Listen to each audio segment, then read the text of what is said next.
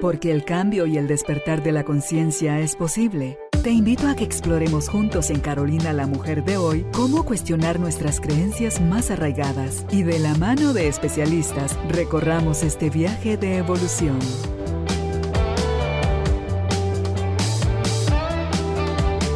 Este episodio llega a ti gracias al apoyo de Cemento Stark. Transforma tu vida, transforma tu casa con Cemento Stark. Bienvenidos. Tribu de Almas Conscientes, estoy más que feliz. Con este episodio damos inicio a la tercera temporada. Así tenemos 87 programas de la primera temporada, 70 de la segunda y con la bendición de ustedes y del cielo Empezamos hoy con nuestra nueva madrina, la licenciada Andrea Morales Sagastume. Ella dijo sí, y ella nos va a acompañar tanto en la apertura como en el cierre de esta temporada. Gracias por darse ese espacio a sanar, a encontrar qué es aquello dentro de usted que aún duele, que aún da miedo, que aún enoja, que aún la lleva a espacios donde usted se hace chiquita, chiquita, chiquita y cree que no es posible. Hoy queremos con esta temporada, eh, además de darles la bienvenida a nuestra nueva casa, porque estamos con un nuevo em, set. Hoy nos acompaña la palabra creer. Es algo que, que hacemos desde el alma. Estamos con confianza y certeza de que las cosas que nos suceden en la vida son siempre para bien. Y eso es lo que queremos transmitirte a ti que nos escuchas en cada uno de estos episodios. Así que Gracias, Andrea, gracias a ti, porque por ustedes y para ustedes y con ustedes es que nosotros hemos ido avanzando. Con Andrea vamos a conversar hoy en el episodio sobre el tema aprender a través de la pérdida. Sí, es algo por lo que todos pasamos en un momento dado. No siempre se triunfa, no siempre se gana, no siempre se tiene la razón, no siempre se acierta. Entonces, ¿qué podemos aprender de la pérdida? Creo yo muchísimas cosas. Y si estás listo y estás lista, nosotros también. Bienvenido, bienvenida. Empezamos. Hola Andrea, ¿cómo estás? Hola Carolina, pues aquí súper contenta y honrada por la invitación y como siempre pues compartir contigo y con la tribu de almas conscientes pues siempre es un regalo. Y a ti que gracias por aceptar ser nuestra madrina de esta temporada. Ella súper feliz, gracias. Empezamos en los últimos capítulos de la segunda temporada con la cajita de las preguntas donde otros invitados especialistas, así como tú, dejan algo escrito en un papel y luego hacemos así, sacata, sacata, sacata.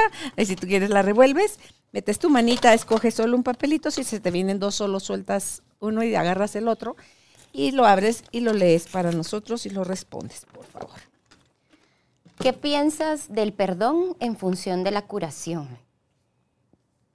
Bueno, pues yo pienso que el perdón realmente es la aceptación y que tiene muchísimo que ver con el proceso de curación, de transformación, inclusive de sanación, porque en el momento que nos perdonamos a nosotros mismos y aceptamos la realidad como es, pues creo que también dejamos muchísimas limitantes y también nos desprendemos mucho del dolor de esas historias que, que, rondan en la cabeza. Entonces sí creo que, que van de la mano. Claro que sí. Es hermoso aceptar que las cosas sucedieron como sucedieron sin ponerle ya una etiqueta de bueno o de malo o de por qué a mí. Y entender que seguir guardando resentimiento a quien más quema, lastima, es, es a mí. Entonces el poder, eh, el perdón creo yo, empieza por perdonarme a mí por todo el tiempo que necesité, Andrea, eh, arrastrar conmigo esa idea de, yo pobrecita, yo la víctima y alguien tiene que sufrir y pagar por esto tanto como lo que a mí me está doliendo. Entonces, creo que es el regalo de la conciencia más hermoso que podemos tener. Así que gracias. Totalmente, inclusive lo podríamos ir aislando seguro en el tema de hoy, que vamos a ir viendo de verdad que tiene mucho que ver también cuando, cuando perdemos algo, es qué historia nos contamos, desde dónde nos la estamos contando.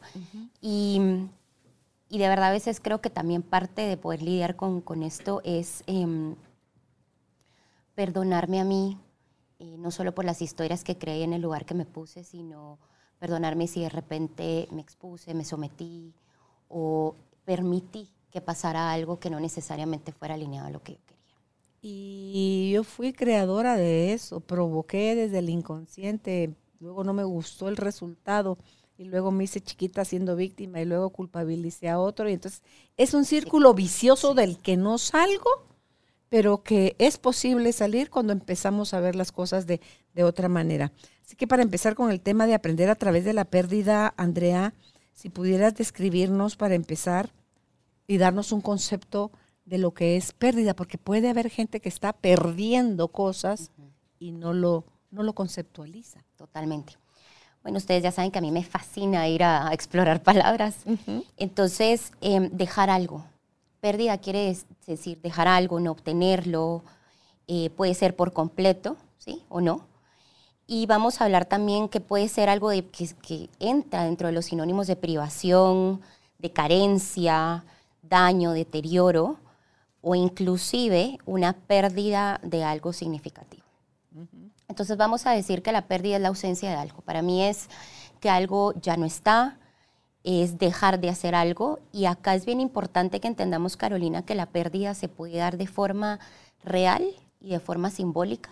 Muchas veces puede darse inclusive las dos. Eh, vamos a decir que real es cuando yo pierdo algo físico, por ejemplo, la muerte de una persona o, por ejemplo, a personas que le amputan algún miembro, pierden las funciones de algo de su cuerpo a nivel físico.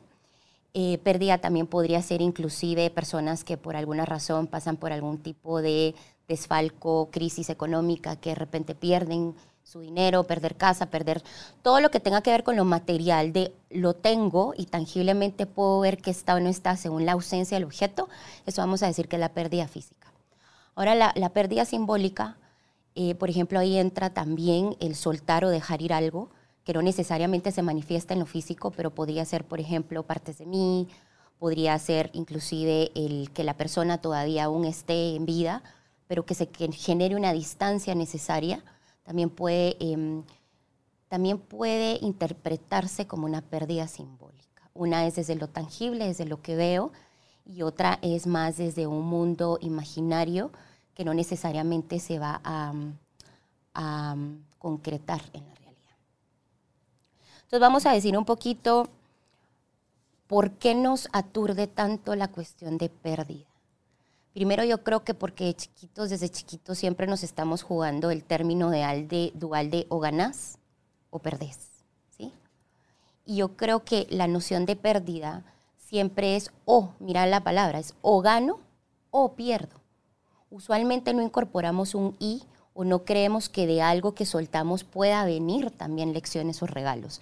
Entonces, empecemos por, por esa definición tan limitante que tenemos de niños, que sí nos pone la pérdida como algo fatídico, ¿sí? como algo que está mal, como inclusive una amenaza. ¿sí? Se utiliza mucho a nivel de, de no sé si te pasa a ti, pero, por ejemplo, eh, creemos inclusive que a veces si no nos comportamos de ciertas formas vamos a perder el amor de nuestra familia, el amor de nuestros papás, Em, la pertenencia también. Entonces, si te das cuenta, hay cosas muy valiosas para el ser humano que se ponen en juego cuando nosotros empezamos a jugar con este concepto de gano o pierdo. Por ejemplo, si yo te preguntara a ti, ¿para ti qué significa o simboliza la pérdida? La palabra pérdida. Quedarme sin algo que a lo que le daba valor. Porque si no lo valoro, ni me voy a dar cuenta que ya no está eso conmigo. ¿Sabes que un día reflexionaba de eso de los juguetes, nuestros juguetes favoritos cuando son niños, cuando somos niños? ¿Cómo amamos esas cuestiones? Yo tuve un par de ellos que los disfruté locamente y si me preguntas qué fin tuvieron, no tengo la menor idea. Y digo yo, ¿será que porque no tenía apego? Mentira. Amaba mis juguetes, los cuidé, los disfruté. Pero ¿qué fin tuvieron? Se perdieron en un traslado de casa como que ahí no tienes mucho tú que ver o no te enseñan a ver, cada quien atienda sus cosas que se va a llevar porque no nos podemos llevar todo, o sí, ahí volvemos por eso y resulta que ya no volviste o cuando volviste ya alguien más los había tirado. Entonces, yo creo que desde pequeños, eso que valoramos tanto, llega un momento en que ya no está. Hay unos niños que sufren más que otros, pero no fue sino hasta hace apenas unos añitos donde dije, ¿y qué fin tendrían mis juguetes queridos? Entonces, ¿y si me compro uno? para, para ver qué. Para ver, qué hago No, de esa cuenta me compré mi Barbie, mi Kent, que siempre había querido yo uno de colección.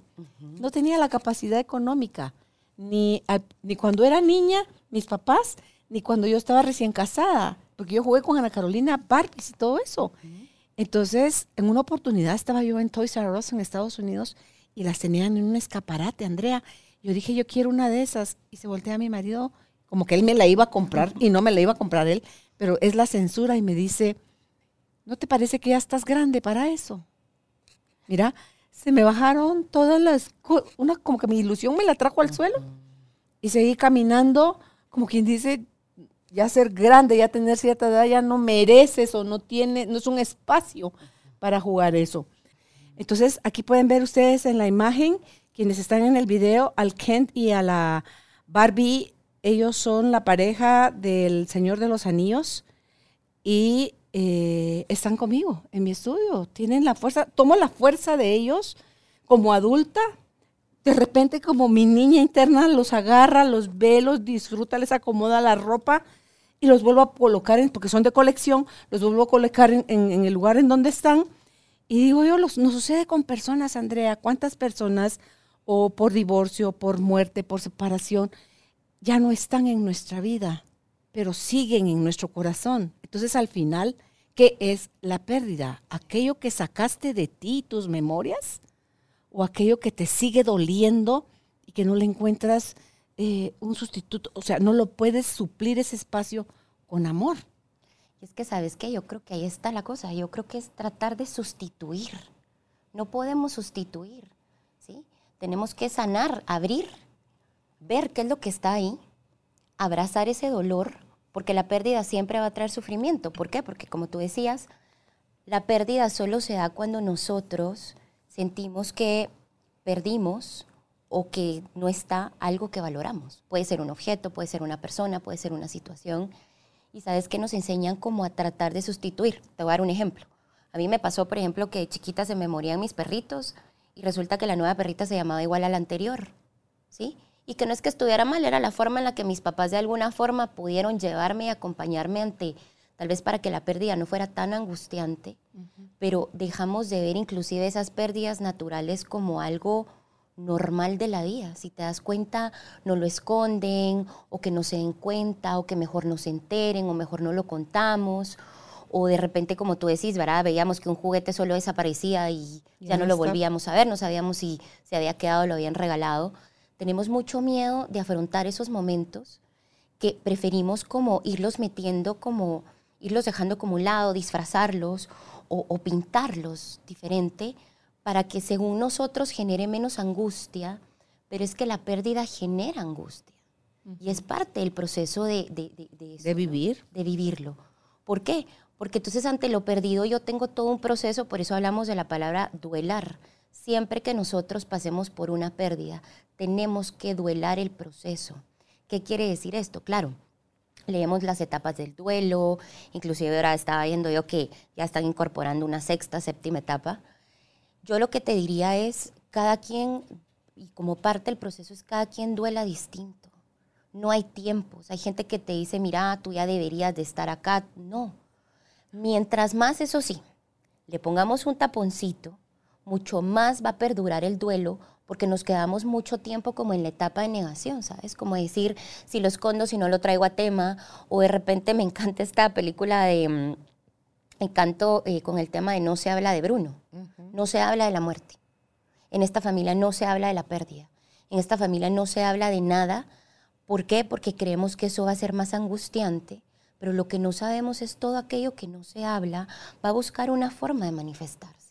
A través de lo conductual, a través de lo emocional, ¿Qué es mejor? Cuando nosotros lo atravesamos por la palabra, es darle un lugar, es darle un espacio, no solo desde el lenguaje, sino también darle un espacio de que el momento que es algo valioso, ¿qué es mejor? Que nos acompañemos o que sepas que cuentas con una red de apoyo o de recursos para transitar eso llamado pérdida, o lo metes en la cajita y como crees, como no se habla, como no se toca el tema, no quiere decir que no existe. La emocionalidad sí va, siempre vamos a surtir de la emocionalidad que genere algo. La diferencia es, lo hago consciente o no, para por lo menos, ¿sabes qué, Carolina? Elegir. Elegir desde dónde quiero transitar el duelo. Y también quitarnos de la cabeza. Perder, y a mí me encanta, Efren Martínez habla mucho de esto, ¿sabes? Habla de la parte de la aceptación y del sufrimiento. Aceptemos que siempre va a haber sufrimiento ante una pérdida. Siempre, eso no nos lo vamos a evitar. ¿Cuál es la diferencia? Que mientras más la niego, más la rechazo, más la estiro o más permanece. ¿sí? Mientras, Pero no duele la pérdida tanto como la resistencia. Totalmente, porque la resistencia es lo que mantiene el sufrimiento vigente. ¿sí? Creo que voy a sufrir tanto que mejor no quiero hablarlo o tratar el tema, que lo que no me doy cuenta es que en el ínterin igual sufrís. ¿Por qué? Porque todo el día te pasas recordándote esas historias, todo el tiempo lo tenés ahí y el hecho que no lo hable o el hecho que no lo vea no quiere decir que no está presente dentro de mí. Entonces, ¿qué pasa? La pérdida lo asociamos a, como te decía yo, o pierdo o gano. ¿Qué pasa si podemos empezar a introducir, hay pérdida y ganancia? ¿sí? Hay pérdida y curiosidad, hay pérdida y posibilidad.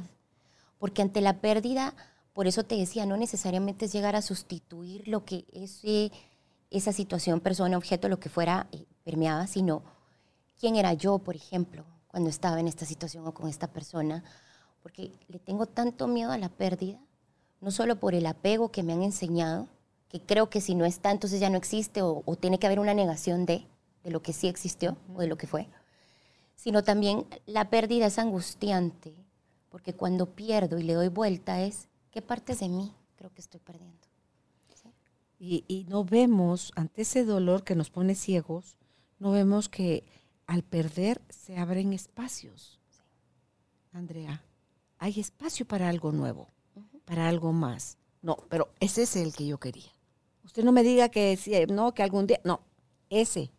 Entonces, está también la otra, la contraparte con la que cometemos error, creo yo, que un clavo saca otro clavo.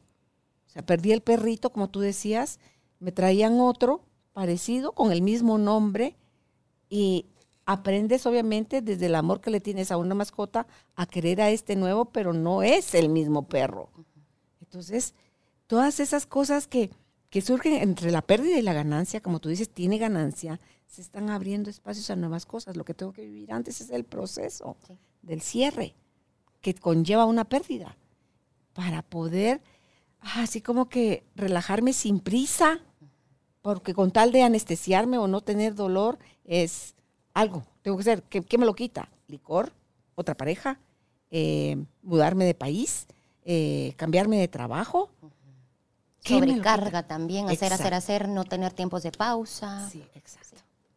Pero entonces ves cómo metemos la anestesia justo para que taponee algo que igual va a seguir pasando. Los procesos, yo creo que tenemos que aprender es que los procesos no nos los podemos comer, no nos los podemos saltar. Y el único atajo al proceso es ir hacia adentro. Ese es el atajo. ¿Qué estamos buscando usualmente? Atajos para afuera. Eh, como tú decís, ¿verdad? ¿Cómo sustituyo esto? O como una pareja de repente, yo lo oigo mucho, ¿no? Que es un consejo de decir, salí y, y anda a, a, pasártela bien para que no sintas. A ver, seguramente, y acá sabes que no estamos viendo el efecto efervescente de la anestesia, de lo que metemos ahí. Porque puede ser que te la pases muy bien, puede ser que en ese preciso momento te haya sido efervescente, que te regaló, ¿verdad? Diversión, bienestar, lo que tú querrás. Pero ¿qué pasa después? Hay goma moral, creo yo. Hay culpa y que, ojo, esto otra vez no regresa a donde dejaste el proceso. ¿sí? Hay que pasarlo. Y aunque lo pasemos postergando por años, ¿sí? tenemos que pasar por ese proceso, porque perder quiere decir algo que era valioso para mí ya no está presente, algo que era valioso para mí em, ya no puedo obtenerlo, ya no puedo tener esa interacción. Y como humanos es natural, ¿sí? Todo el tiempo perdemos, todo el tiempo estamos en ese juego con la vida. Yo te diría qué pasaría si empezamos a cambiar un poco las cartas de decir, ok, cuando hay pérdida, también hay ganancia. Cuando hay pérdida hay un espacio perfecto para poder reconstruir, no sustituir. Cuando hay pérdida hay un espacio perfecto para poder seguir siendo quien soy, ¿sabes? A veces creemos que cuando se va la persona, por eso te decía, pierdo partes de mí. Yo te voy a dar un ejemplo muy rápido. Yo tenía una pareja con la que cocinaba muchísimo y en el momento que nosotros terminamos, yo me desconecto de la cocina. Y entonces empiezo a responsabilizarlo a esta persona que yo dejé de hacer cosas por él, cosas que disfrutaba. Ahora, claro, tuve que pasar por mi proceso y mi proceso implicó, sí, dejar de hacer un poco esas cosas que me generaban sufrimiento, para luego reconectar nuevamente con lo mismo que fue cocinar. ¿Por qué? Porque una forma de agradecer y honrar una relación, una persona, una situación es gracias porque esa persona a través de la cocina me reconectó con partes de mí que yo había olvidado. No se las llevó, me reconectó. Entonces cuando yo vuelvo a reconectar con la parte de cocinar, que para mí siempre ha sido como una manifestación de, de, expresar mucho amor, ¿sabes? Cuando yo cocino tengo que estar en amor o mejor no lo hago, empiezo a reconocer que no se trata de perderse al otro. Cree uno que se pierde a sí mismo porque uno cree que tiene que dejar de hacer las cosas en vez de decir, puedo retomarlo. Lo que pasa es que ya no está la persona o el objeto, y el hecho que no esté no quiere decir que no pueda seguir siendo, estando presente en tu vida, eso que te hace sentir de determinada manera. Recuerda, este episodio llega a ti gracias al apoyo de Cemento Stark. Mejora tu espacio interior, así como tu espacio exterior. Remodela tu hogar con Cemento Stark. ¿Cuánto tiempo te tomó darte cuenta? Que estabas responsabilizando a él cuando eras tú la que, Ah, la o sea, que ya pudiste ver que, que sí te había reconectado contigo cocinar. Pues mira, realmente lo que me ayudó mucho fue el acompañamiento en mi proceso personal, porque tenemos muchos puntos ciegos. Y yo creo que parte de la pérdida, lo que hace que la pérdida se vuelva aún más sufriente, por así decirlo, es que casi siempre estamos responsabilizando a alguien más por lo que perdimos. Inclusive al punto de como de responsabilizar o echarle la culpa hasta a Dios, ¿sabes? ¿Qué pasa? Es que a Dios le dice que te lo quitó. Exactamente, ¿sí? Te lo quitó o inclusive, ¿sabes qué? También no estamos acostumbrados a acompañar al otro ante la pérdida porque es incómodo. ¿verdad? Empezamos como a llenar el vacío con frases de, es que es lo mejor para ti, vas a ver, ¿verdad? Que, que vas a poder ver esto. Sí, pero en el momento que uno pierde algo, Carolina, aunque te digan las cosas más lindas, la poesía más No te linda, hacen sentido. simple y sencillamente no te hace sentido. Entonces, ¿qué pasa si también nosotros nos abrimos a acompañar sin tener que llenar espacios? Solo estoy acá. Lo hemos dicho en otros programas. Eso es atravesar de una manera bien intensa y profunda el proceso, pero vas a sanar de seguro, pues, o sea, a la velocidad que vayas, lo vas a lograr. Ya no hay necesidad de voltear atrás, de seguir reprochando, de seguirte victimizando, de seguir teniendo deseos de venganza o esa sensación de vacío. Totalmente. Se quita. Entonces, pero ¿sabes por qué? Porque nos empezamos a jugar dos conceptos duales, por eso la pérdida es tan dual, el todo y la nada. Tú escuchas cuál es nuestro lenguaje común, perdí todo o me quedé sin, Sin nada. nada. ¿Sí? Por supuesto, solo de pensar en esas dos palabras, aparte la carga emocional que existe a nivel cultural del todo y la nada, que es el cero, del cero al 100, pues no, no hay, no hay zona gris, te das cuenta lo angustiante que es para uno cuando uno se empieza a mover así. ¿sí? Y date cuenta que es lo mismo. Podríamos decir todo y nada, como que creemos que son palabras que uno es mucho y otro es poco. No. Cuando tú dices perdí todo, es lo mismo que decir me quedé sin nada. ¿sí? Porque estamos en un estás vacío. Exactamente. Y estás en un lenguaje súper dual, pero ¿qué significa?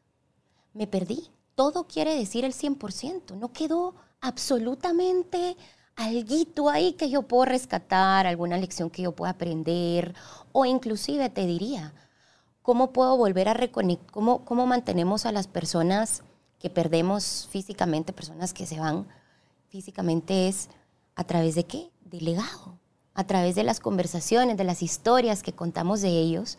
Entonces tú dices, bueno, sí, si me meto en el todo y la nada, voy a estar entre el sufrimiento perpetuo de creer que ante la ausencia del objeto, la situación o la persona, no queda nada más. ¿Y qué pasa conmigo, con mi vida, con, con que la vida sigue y con todo lo que permanece además de? Entonces yo te diría, tal vez empecémonos a cuestionar ese lenguaje absoluto. ¿sí? ¿Será que perdí todo? Todo es el 100%. Y nada es el 0%, es no tengo ni un poquito de nada. Claro, al principio, cuando entra el, el shock o el choque de la pérdida, es muy normal que nos vayamos ahí. Pero ¿cuánta gente no se pasa la vida anclada entre esos conceptos? Y cuando los tenemos claros, ¿sabes cuál es el problema? Que empezamos a recolectar toda la evidencia que solo nos regala meternos más. Es que ese es el rol de la víctima. Sí. Para quedarte ahí lamiéndote la herida, tienes que sentir de verdad que ya nada, que no valió la pena, que te quedaste sin nada, que lo perdiste todo, que nadie te quiere, porque las historias que la mente se dispara, nadie me va a volver a querer.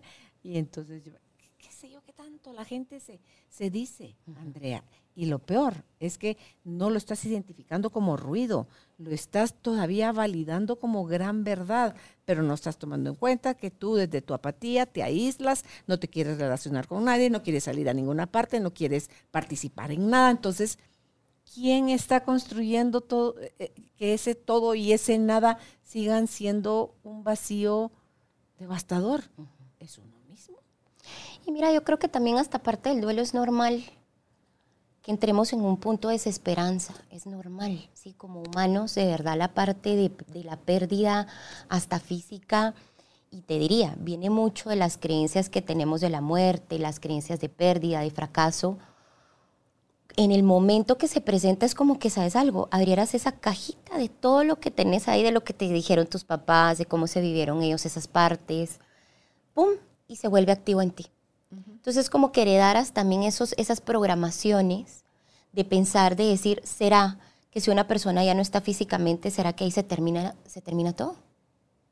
Yo te diría que si lo cuestionamos, no. El amor perdura, el amor trasciende, inclusive lo puedes ver, el amor trasciende distancia, tiempo, el amor puede trascender inclusive la parte material. ¿Por qué? Porque el amor lo mantenemos vigente a través de quienes elegimos ser ante lo que está pasando y qué historias nos estamos contando de lo que está pasando. Entonces, pérdida usualmente lo asociamos con vacío, lo asociamos con negativo, lo asociamos con fracaso. Yo te diría pérdida, ¿qué pasa si lo empezamos a asociar con espacio de posible transformación? Pérdida con, ok, a veces para reconstruir una casa tenemos que demoler los cimientos de la vieja porque al rato ya no están tan ya no son los que queremos, ¿sabes? ¿Y qué pasa? Cuando nosotros dejemos de poner la pérdida afuera. Te decía, ¿qué partes de, mí, de siento que estoy perdiendo al querer mantener vigente una relación que no es amorosa? ¿Qué partes de mí, de qué partes de mí estoy perdiendo la conexión por mantener, por ejemplo, este trabajo que ya no, que no está alineado a lo que quiero? Entonces, nos da tanto miedo la pérdida que se nos olvida de los costos de las decisiones que estamos tomando para no perder. Pero uno de los costos más grandes, te diría que yo miro, y me ha pasado a nivel personal y lo miro mucho con los clientes en terapia, es perderme a mí. ¿Sí? Esa es la mayor pérdida. Esa es la mayor pérdida. ¿sí? Y ahí es donde está el mayor duelo. Porque creo que cuando el otro se va, estoy perdiendo partes de mí.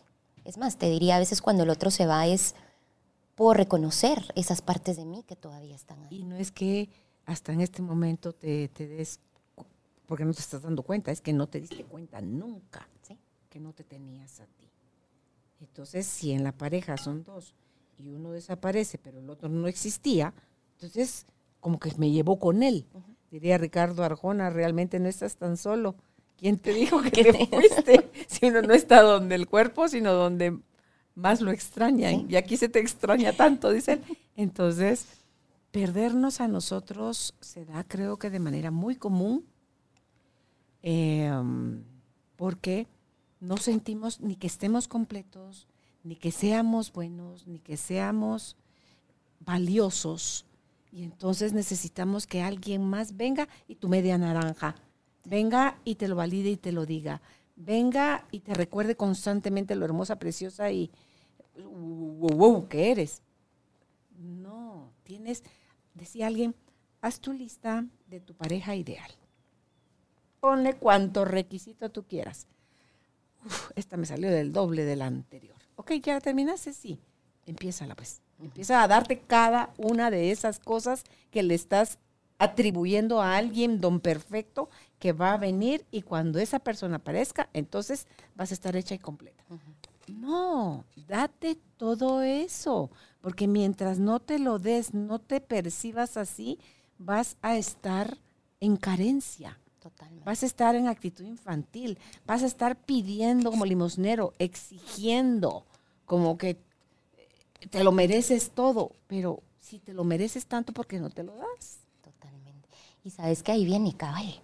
Estamos tan idealizados, idealizamos tanto la parte de la ganancia. Y satanizamos tanto la parte de la pérdida que te das cuenta que nos movemos en mundos irreales. Ni siquiera nos da chance de movernos porque tenemos tan cargado de miedo estos dos conceptos. Y yo te digo, justo hoy, cabal, increíble, antes de venir, pues también tuve una, mi, mi sesión con mi, con mi psicóloga. Y les quiero contar algo increíble que yo dije, lo quiero compartir porque es, va- veamos un poquito más allá. Empecémonos a preguntar qué es perder para mí, qué es perder a alguien o qué es perder algo. Porque según la el significado de la interpretación que nos demos, así es como nos vamos a vivir cada pérdida. Y hoy descubrí que yo mucho de la pérdida del otro me lo vivo desde el propio valor. Quiere decir, según el otro esté presente o ausente, ese es el valor que yo tengo. Y no me había dado cuenta que, que- que fuerte, ¿no? Ah, Ajá. Valgo si él está, dejo de valer si él me dejó. Ajá, imagínate, entre la pérdida ausencia. ¿Y cuántas veces no nos jugamos ese término de si el otro se queda es porque me valora, pero se fue, entonces no me valoró, entonces no valgo? Soy yo la que no me estoy No. valorando. Y que también a veces existe lo valioso ante la pérdida, que el otro se vaya, también es, puede- le podemos dar vuelta de que hay una ganancia. Después lo vas a agradecer. No me pierdo a mí para estar contigo. Claro. Hay una frase que me encanta que es, no perderme en mí para encontrarte a ti. Es hermosa. ¿Y cuántas veces no nos perdemos a nosotros por ir a buscar al otro, por estar para el otro? Y, y- y eso es lo que más lamentamos al final, ¿sabes? Cuando hablamos inclusive del perdón hoy.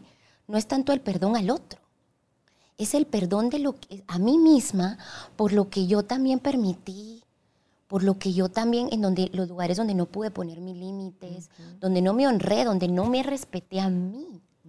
Y ves cómo entonces nos han enseñado, disfrace lo bonito y lo proyecta para afuera. No, no es el otro. En el otro no puede radicar mi valor como persona, como mujer, como humano. El otro me va a poder dar o no en medida, como tú decías, en que se dé. Pero ¿qué pasa? No toda pérdida es pérdida y no toda pérdida es ganancia, sino todo podría ser un gana-gana, dependiendo de cómo lo quieras ver.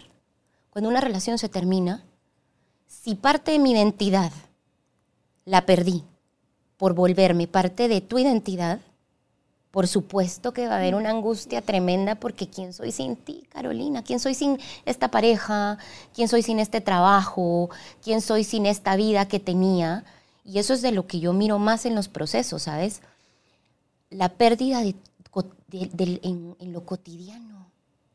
Pero no es ni siquiera afuera, es creer que estoy perdiendo partes de mí porque dejé de reconocerlas.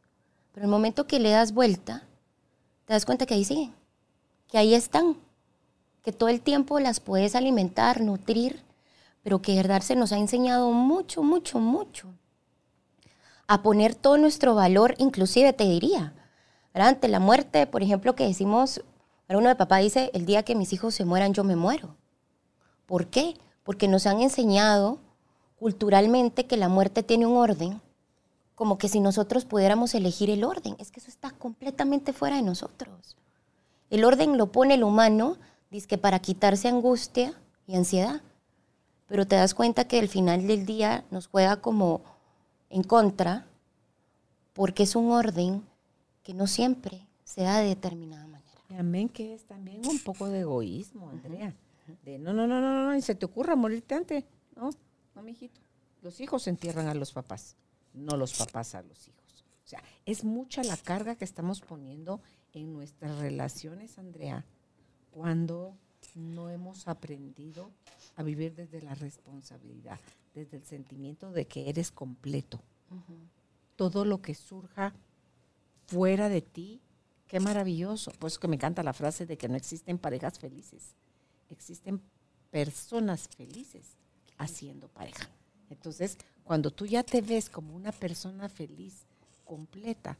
Entonces vas a eh, ver que todas las cosas que te suceden son para son oportunidad de crecimiento, Andrea. Y si te zarandea, te vas a zarandear porque no eres de palo. Pero no te tardas tanto tiempo como lo hacía uno antes de ¿para qué me está pasando esto? ¿Qué, qué, ¿Qué de mí tuvo que ver en esa ruptura o en esa pérdida o en esa muerte? Porque a veces uno dice, pero yo no iba manejando. El que iba manejando era él. O yo no consumía alcohol, era él. O yo no sé qué, pero o sea, la gente que se le muere la, cuando se, se, paran en la mañana, eh, pon un portazo, ni adiós, ni te quiero, ni un nada, ni un abrazo, y se muere. La culpa que le queda al que se queda es porque peleé y porque le dije y porque no aguante más. No hubiera, los hubieras, sí. Hubiera o no hubiera. Esa es una manera bien loca, el hubiera, de querer tú modificar la realidad. No sé si es parte de esa misma negación, la evasión en, las etapas del duelo, después del el, shock, te, llega, te lleva a pensar todo eso. Y, y somos nosotros al final, porque hay pérdidas que, es cierto, duelen unas más que otras, pero lo que duele más es lo que la prolongamos. Deja de prolongar tus pérdidas. Por la historia que, llamar este tema, deja de prolongar tus pérdidas, porque van a existir siempre. Aprovechalas, no la prolongues. Duela, duela, ¿cómo dices tú? Es que esa duelar. Me sonó, duelar me sonó así como, como muy raro. O sea, vive el duelo. Em, aprende que lo lindo de la pérdida también creo yo es que cuando aprendes la lección, no la repites. Fíjate que hay una frase de Rumi que me encanta que es, donde hay ruina, hay esperanza para un tesoro. A veces creemos que porque las cosas se derrumban, entonces ya las perdimos, ya no están. Y claro, otra vez, respetémonos los procesos. No hay prisa, a cada quien, tú y yo podemos estar duelando por una misma situación y tu duelo y mi duelo van a ser distintos. Inclusive el el tiempo que estemos en cada etapa también va a ser distinto. Entonces dejemos de comparar procesos y también, ¿sabes qué? Dejemos de, ponerle tiempos a los demás para que, para que superen la pérdida. Es más, ¿qué pasa si nos empezamos a apoyar sin llegar con todas estas partes que de repente llegamos de querer aliviarle el dolor y solo decir, ¿sabes qué? Acá estoy para lo que tú necesites. Pero como llegamos, puedo apoyarte. Ya no llores las cosas pasan por algo, no te pregunté, después lo vas a agradecer, por supuesto.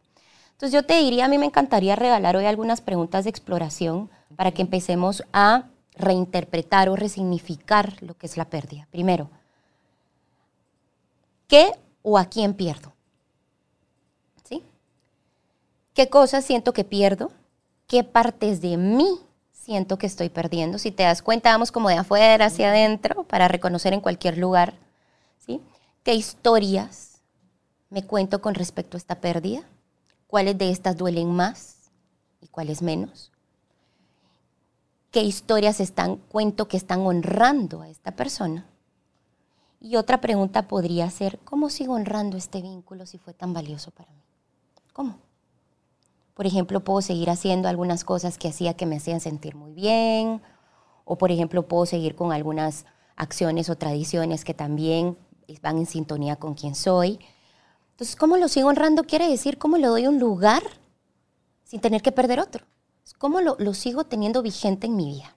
No sé si contigo vimos en algún programa donde decía que es el aniversario de muerte de este ser tan querido. Ya no deje de, o sea, no deje de celebrar la fecha convoque el almuerzo, la cena, el desayuno, hablen de esa persona, cuenten cosas agradables, que un recuerdo bonito de esa persona. Yo creo que esa es una buena forma, Andrea, de, de honrarlo y celebrar al que ya no está. Inclusive honrarlo es hablar de él, sin que sea prohibido, sin que te limites la emoción. Como tú decías, de Bruno no se habla. Sí, se puede hablar de esta persona que ya no está acá, no solo, inclusive ponerle lo ves mucho con los divorcios y los hijos. No se habla del papá o de la mamá que no está en casa en el sentido de ni lo menciones. Alguien decía la obsisa. Yo, pero si, ¿qué obsisa si está viva? y, todavía ese nombrecito está re lindo. Pues, sí, Entonces, permitamos generar esos momentos hasta incomodidad porque son un regalo. El decir, hay espacio para esto.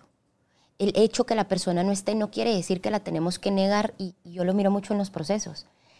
Queremos meter todo lo negativo para ver si así le podemos dar delete y negar todo lo lindo que vivimos o todo lo que sí fue genuino. No, yo te diría, ahí está, hagamos distinciones. Cuando veo esto es del dolor, solo puedo recuperar más escenas de dolor de lo que ya no tengo.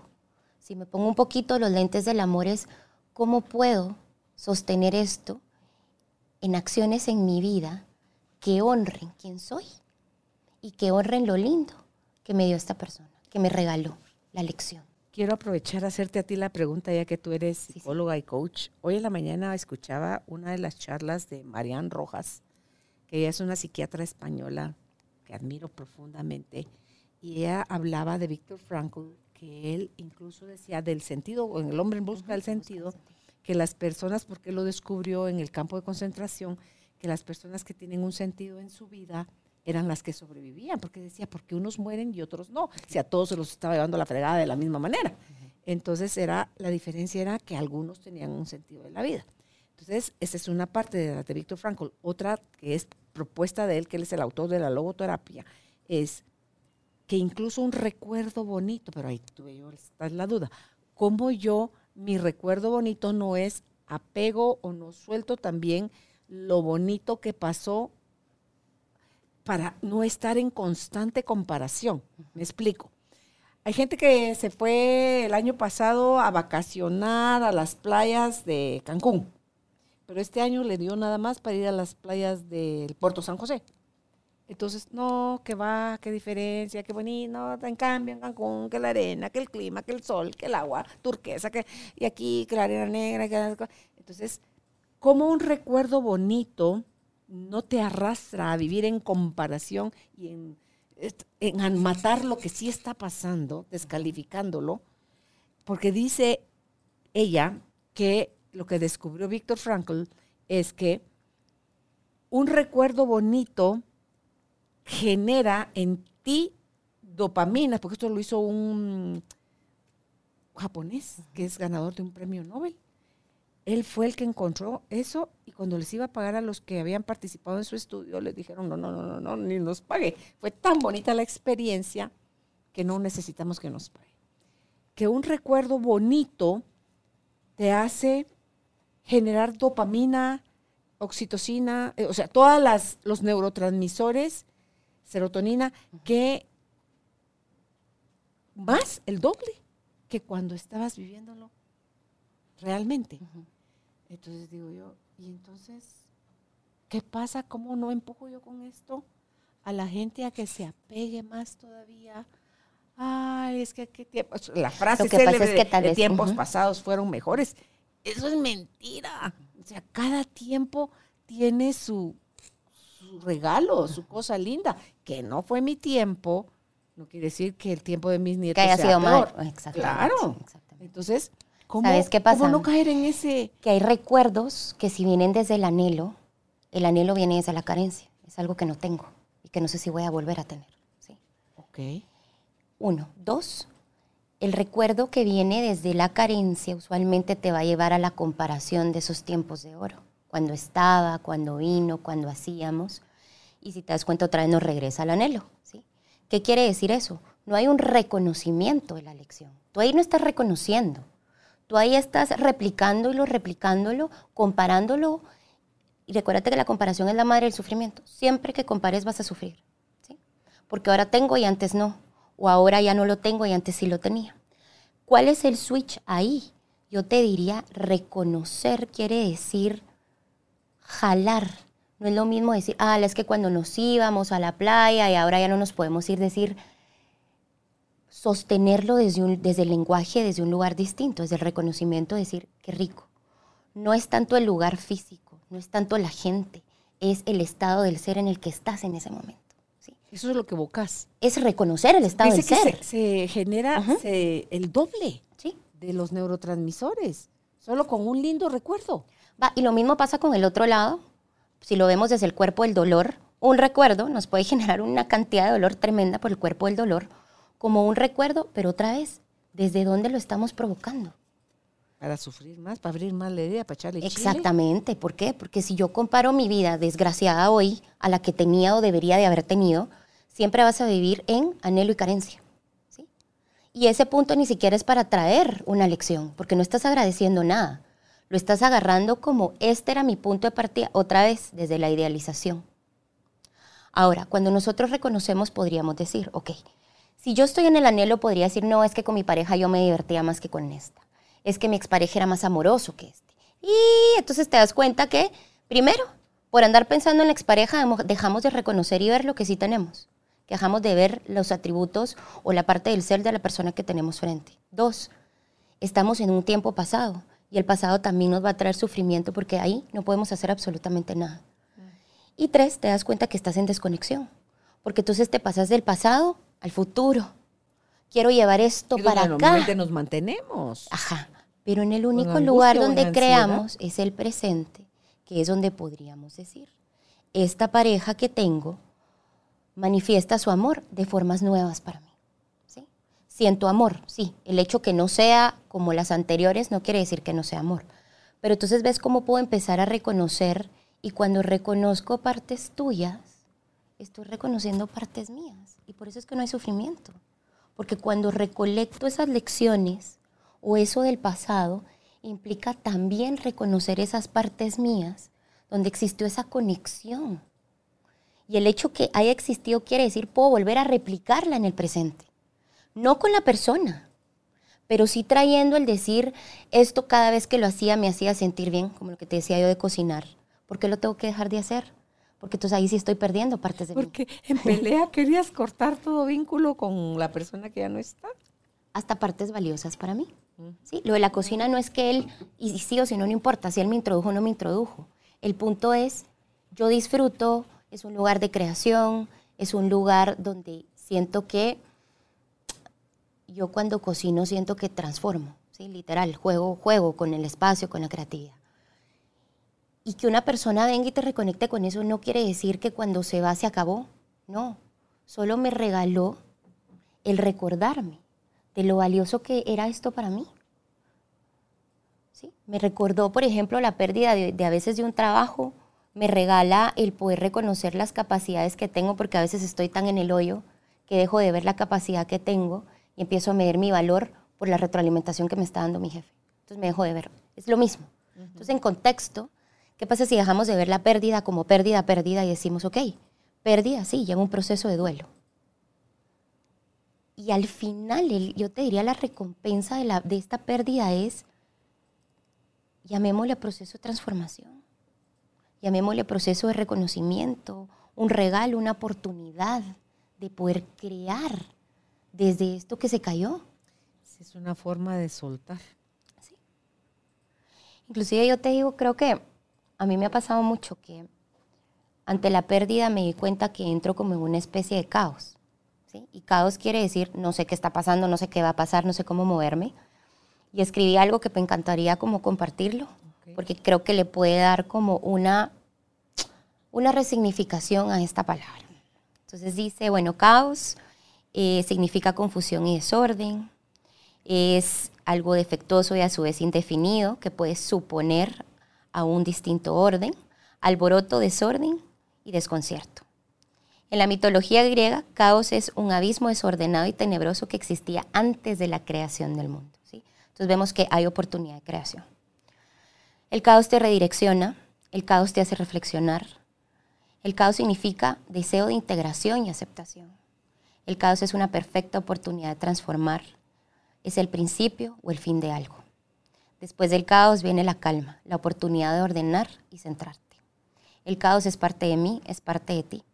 No es drama, no es berrinche, no es negativismo, es una manifestación de algo que en ese momento está doliendo o trastocó alguna herida o revivió alguna historia en el cuerpo del dolor. Te invito a que abraces tu caos, acéptalo como parte de ti, honralo pausando y reconociendo el mensaje que trae consigo. Abraza ese dolor, obsérvalo, acompáñalo y no lo juzgues. El caos es el grito del alma para avisarnos que siempre hay un espacio para aprender y transformar. Abrazar el caos es aprender a llevar tu luz a los espacios de sombra. Estoy aprendiendo a abrazar cada parte de mí.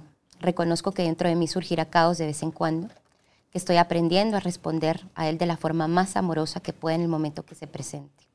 Abrazo mi caos y lo honro porque me regala llevar amor en donde aún hay pedacitos de dolor. Estaba buscando ahorita la palabra que usa Diego para el caos. Y es que te lleva a ese punto de bifurcación donde estás como en una Y. ¿Qué haces? O tiras todo por la borda o resurges como el ave fénix. Pero es, es como una Y, es un punto coyuntural en tu vida al que te lleva el caos, pero esa es la, es, así es la vida, es caos, porque de ahí es de donde surge el, lo nuevo, el cambio, el, las rutas que, que vas a seguir.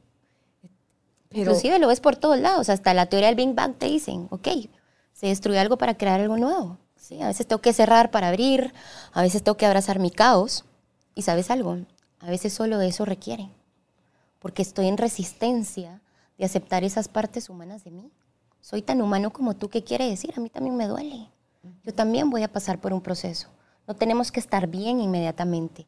Simple y sencillamente en el momento que yo abrazo mi caos es abrazar ese dolor, ese sufrimiento y darte la oportunidad de pausar implica ver que, como decía Rumi, ¿no? La ruina es una oportunidad de encontrar tesoros, de reconstruir, de volver a crear algo nuevo a partir de eso.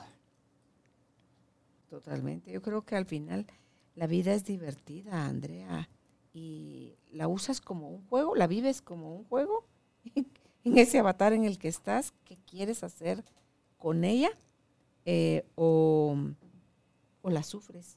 La juegas de forma divertida o la sufres, pero la elección es tuya y la actitud, tú lo dijiste hace un ratito, la actitud que estamos tomando ante lo que nos sucede es lo que va a marcar la diferencia eh, con cómo vamos a, a responder ante, ante la vida. Y esto, quitémonos las palabras todo nada, lo perdí todo o me quedé sin nada, porque nada es cero y todo es cien. Entonces yo te diría, también seamos amorosos con nosotros. La vida no radica solo en una persona, en una situación. Entiendo el concepto de que se te derrumbe el mundo, se te mueve el mundo, todo cambia en un segundo. Abracemos, eso es parte de la humanidad. Eso nos pasa a todos en el momento que entra el caos, que algo se mueve. no le tengamos miedo a ir viendo esas partes de nosotros y hacernos más la pregunta, eso que tengo noción de perder afuera, es qué siento que estoy perdiendo de mí, en dónde me estoy desconectando de mí qué partes de mí no estoy pudiendo reconocer acá, que me puedan ayudar a sobrellevar esta pérdida. Totalmente. Estamos tan perdidos que no tenemos a veces ni la menor idea de por dónde empezar, Andrea.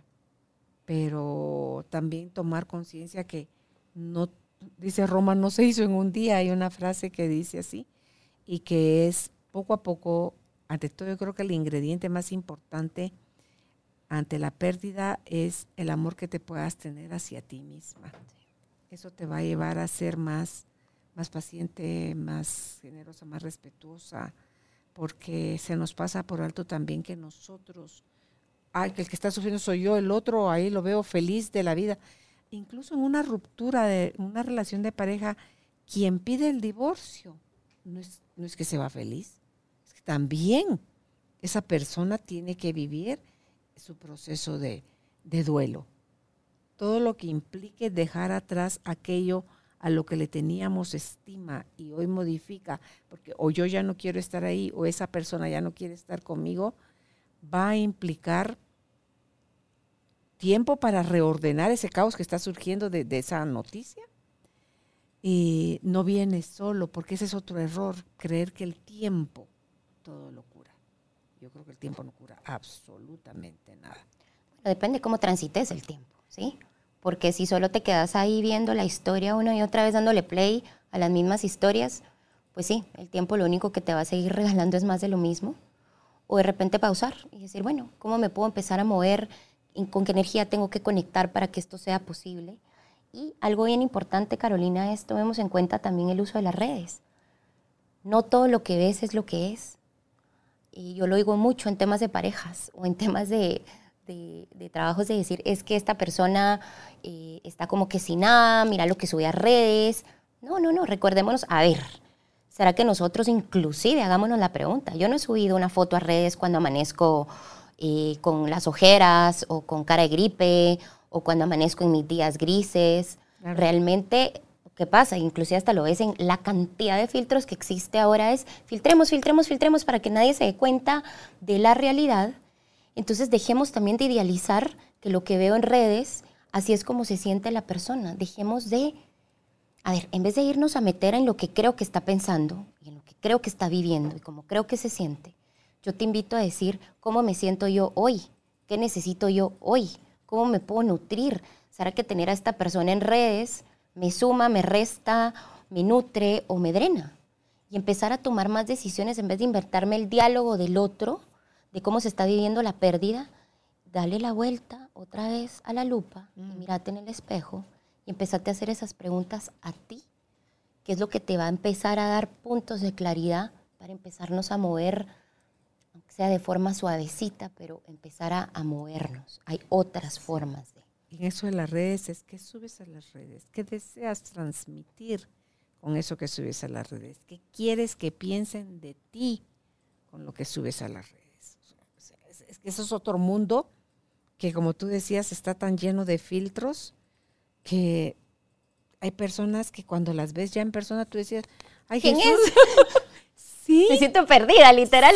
no, pero no eras tú, o sea, ¿dónde quedó el filtro? Entonces, las arrugas, las canas, el maquillaje, la ropa, el genio, o sea, el, del carácter que tenés, cómo te comportas, tu vocabulario, o sea, todo, o te muestras tal cual eres, creo yo, creo que eso es más genuino y al final estamos buscando genuidad de los demás, pero empecemos por, por darla a nosotros. Y otra cosa, Carolina, de, verdad quitémonos el tema de redes de la cabeza. Si ya sabemos que hay muchos filtros, que es un escenario muy idealizado, dejemos de inventarnos historias, porque ahí es donde el sufrimiento se prolonga. Cuando yo creo que es lo que el otro está viviendo, pensando o haciendo, según lo que me cuenta, las redes o los demás. Por ejemplo, muchas veces, ¿qué pasa? Uno puede estar hecho añicos y la, te preguntan cómo estás y la primera respuesta es, todo bien. ¿Sí? O me ves riéndome. más mentiroso. Y tus ojos todos tristes. O me ves riéndome, me ves moviéndome, pero de repente también no sabes cómo estoy en mis momentos de, soledad o vulnerabilidad. Entonces, ¿qué pasa si dejamos de jugar al adivino de los pensamientos del otro? Porque eso me hace sufrir más y me hace tener la noción de tener que perder algo todos los días. A decir, bueno, ¿qué me regala esto? ¿Qué necesito yo? Empezar a nutrir. A veces ni siquiera te digo rescatar la lección porque la lección llegará en el momento que puedas reconocer que ante la pérdida hay ganancia, ¿sí? Hay ganancia. Pero empezarlo a registrar inclusive en la posibilidad. ¿Será que existe la posibilidad que cuando pierdo gano? Mm, puede ser. Solo con que hablas el lugarcito, ya vas a empezar a poder recolectar otras cosas. ¿Hay algunos ejercicios que nos pudieras recomendar, Andrea, para, para cómo manejar la pérdida o cómo movernos a través de las pérdidas sin tanta herida, pero eso, sí, sí hay, porque dices que sí hay. A ver. Eso me gustaría, espérate. ¿Ok? Mejor. Ah, lo dejamos en. Ah, me encanta. un puntito, dos puntitos, tres puntitos. Quiere decir. Llegamos a ti gracias al apoyo de Cemento Stark. Optimiza tu espacio para tu nuevo estilo de vida. Remodela tu hogar con Cemento Stark. Los puntos suspensivos, esto continuará podemos eh, dedicar otro espacio para que aprovechemos todo el conocimiento de Andrea a que ella nos muestre una o las formas que tiene para compartir con nosotros para que podamos de verdad aprender a sacarle provecho a todo aquello que hoy lo único que hacemos es hurgar y hurgar y hurgar, o sea, escarbar más en esa herida, creyendo que esto lo mío no tiene solución. Así que cerramos esta primera parte, Andrea. Como siempre, una delicia tenerte aquí en, la casa, el que nos cuentas eh, de tus procesos. A mí siempre me gusta eso que dijiste cuando tú abres tu corazón y dices lo que hoy mismo te diste cuenta en terapia de cómo el vacío que te había generado la, la ruptura de la relación. Eso es valiente. O sea, eso nos enseña a nosotros que el cambio es posible y nos lleva a dejar de querer sanar o, o de aprender o evolucionar a través del dolor. Vamos a hacerlo ahora mejor a través de la conciencia. Totalmente. Gracias, Así Carolina. A ti, Andrea. ¿Dónde pueden ustedes contactar a Andrea? Si es por correo, es ayaconexión.gmail.com. El haya es A-Y-A y conexión, pues, como se escribe, ayaconexión.gmail.com. Está en Instagram como haya-conexión y en el WhatsApp es acá en la ciudad de Guatemala. Le anteponen, por favor, si están en el extranjero, el signo más 502, es nuestro código de área, 5990-8948. Repito el número, 5990-8948. No se pierdan la segunda parte porque ahí nos muestra Andrea cómo podemos navegar y crecer y tomar el regalo que nos traen a la vida las pérdidas. Hasta pronto. Gracias por ser parte de esta tribu de almas conscientes.